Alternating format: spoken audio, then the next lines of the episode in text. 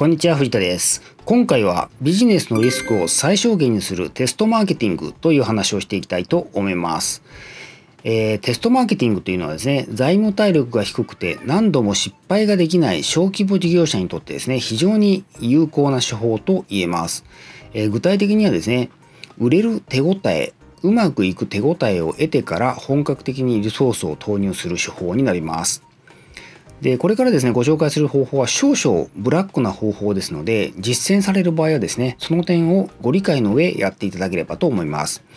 はい今回の動画でお伝えする内容です。テストマーケティングとは少々ブラックという理由売れてしまった場合の対応こういった順番でお伝えしていきます。私のことをご存知ない方多いと思います。簡単に自己紹介させてください。サクッと1.5倍速15秒ぐらいでお伝えしますので、見てください。藤田博と申します。ウェブ集客コンサルタントをやっています。大学卒業後15年ほどシステムエンジニアとしてサラリーマンをやっていました。脱サラ独立してフリーのコンサルタントとして15年ほどやってこれております。現在は顧問契約とオンライン講座をサービスとして提供しています。よろしくお願いします。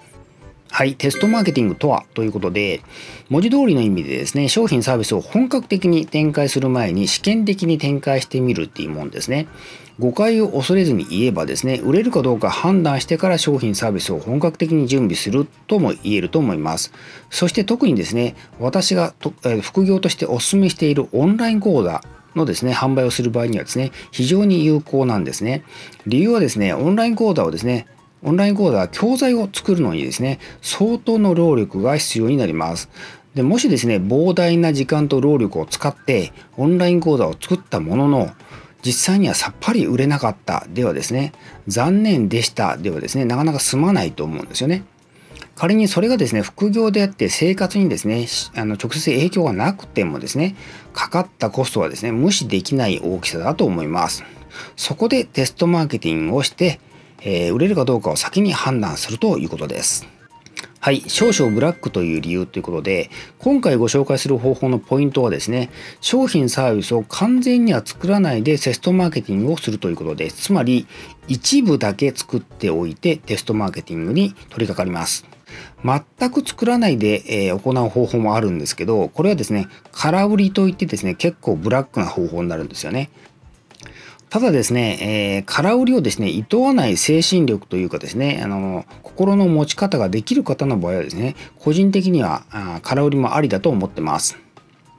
まあ、そうは言ってもですね、商品サービスの種類によってはですね、購入した直後に全く何もないとですね、かなり問題があります。例えばですね、えー、オンライン講座なんかそうですよね。オンライン講座はですね、購入すればすぐに使い始め始められるのが当たり前のもんですから、やる気満々で購入してくださった方のですね、信用を完全に失うことになってしまいます。まあ、いずれにしてもですね、テストマーケティングの段階で売れてしまった場合の対応方法についてはですね、あらかじめ綿密に計画しておく必要がありますので、詳しくは、詳しくはですね、この後でお伝えします。こんな感じで最初にブラックとお伝え、ブラックな方法とお伝えしたのはですね、こういう理由なんですね。ただこの方法、つまり商品サービスをですね、一部だけ作って販売を始めることで、小規模事業者の場合はですね、えー、脆弱なリソースをですね、かなり抑えられることができるんですよね。これがですね、サバイバルのための、えー、ミソとも言えると思います。次に、えー、テストマーケティングについてですが、えー、こちらはですね、逆に商品サービスをですね、完全に作らないという以外はですね、手抜きなく、すべて手抜きなくですね、本格的なマーケティングをします。しかも、完全に王道の方法でマーケティングをします。手順はですね、えー、5段階になります。えー、1番目、ターゲットを絞り込む。2番目、ランディングページ、LP ですね、セールスデータを作る。3番目、商品サービスの暫定版を作る。4番目、ネット広告を出稿する。5番目、継続するか判断するということです。ターゲットの絞り込みですが、この工程がですね、非常に重要です。その理由はですね、ビジネスビギナーさんの多くがですね、自分の作りたい商品、サービスありきで、えー、ターゲットの方がですねぼやけ、ぼやけちゃってる人がですね、多いんですよね。で好きなことでビジネスをやってもらって全然 OK なんですけどだからといってですねターゲットがぼやけてるとですね売れるものも売れないんですそのためこのターゲットをしっかり絞り込む作業が胃の一番にする作業になります。ターゲットのですね、絞り込みについてはですね、別の動画、でですね、詳しくご説明しています。えー、初心者向けランディングページの作り方というですね12本の動画をまとめた再生リストなんですけどこれの前半、えー、3本目ぐらいまででご説明してますのでこの動画をご覧になった後にですね続けてご覧いただければと思います動画の説明欄の方にリンクを貼り付けておきますはい、このようにですね、ターゲットを明確にするとですね、反応率の高い LP を作ることができます。逆にぼやけてると LP の品質が下がります。実はですね LP の品質が低いとさっぱり売れません。特にですね広告を使った場合はですね許容範囲内のコスパいわゆるまこれぐらいで売れれば OK かなっていうコスパの範囲内ではですね全く売れないと思ってもいいぐらいです。ところでですねさっきからですねあの商品サービスがまだできてないのに先に LP を作るっていうのはですね変な感じに思われてる方も多いと思うんですねただですねこの順番での作業つまり LP を先に作るっていうのはですねテストマーケティングをしない場合でも私はお勧めてお勧めしている方法です。その理由はですね、えこの作業をすることによってですね、商品サービスの仕様が明確になって加えてですね、売れる商品サービスが何かをですね明確にする行為そのものだからなんですね。すでに商品サービスがですねある場合はですね LP の内容をそれをそれらをですねなんとか魅力的に表現する行為になります。逆にまだ商品サービスがない場合はですねこういう仕様にすれば売れるっていうですねアプローチになるんですね。まさにですね今流行のマーケットインになるんです。はい、そしてですね、LP ができたらいよいよネット広告を使ってですね、売れるかどうかのテストを行います。で広告費ですがですね、テストマーケティングだからといって消してはいけません。逆にテストだからこそ思い切って投入する必要があります。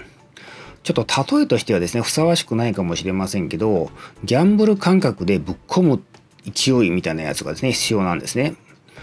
まあ、お伝えしたいのはですね、ケチらないっていうことですので、あの、ギャンブル感覚でオケラになるまでやれっていう話じゃないです。ところでですね、広告費ですけど、昨今、あの大手企業がですね、参入してきてるので、かなり、えー、高くなってきてるんですね。広告費がこあの上昇してます。そのためですね、利益率の低い商品サービスの販売にはですね、もうネット広告は向きません。ただ、オンライン講座はですね、利益率が非常に高いですので、えー、十分に元が取れるんです。そしてですね、反応率ですね。反応率についてですけど、これはですね、広告の種類にもよるんですけど、売れる確率っていうのはですね、実は1%がですね、合格点です。この1%高いと思われましたでしょうか低いと思われましたでしょうか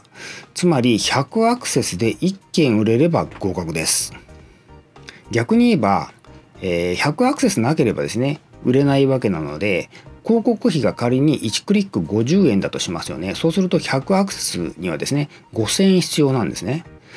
そしてですね、テストマーケティングはですね、あの合計で少なくとも300アクセスぐらい、まあ、できれば500アクセス以上流してですね、検証して検証してほしいんですよね。そうなるとですね、いくらぐらいかかるかっていうのはクリック単価が分かった時点で計算できると思います。ちなみに無料集客ですね。これ憧れる方も多いと思うんですけど例えばインスタグラム使いたいとかですね。ただその場合もですねまずは広告を広告で作った LP にそれなりのアクセスを送り込んで市場にニーズがあることを把握した上でやるようにしてください、えー、無料集客をですね否定する気は私基本的にないんですけど無料無料っていうことでですね無計画に始める人が多いの多いのがですね結構気になるんですね。そうするとですね、あの、無料集客をするとですね、キャッシュが出ていかないんですけど、いつまでたっても結果が出ないケースがよくあってですね、そうするとですね、とても大切なものを削られていくこといくことになるんですよね。それはですね、あなたの時間と労力です。えー、小規模事業、個人事業ではですね、あなたの労力と時間はですね、最も整備すべきリソースだという認識をお持ちになるといいと思います。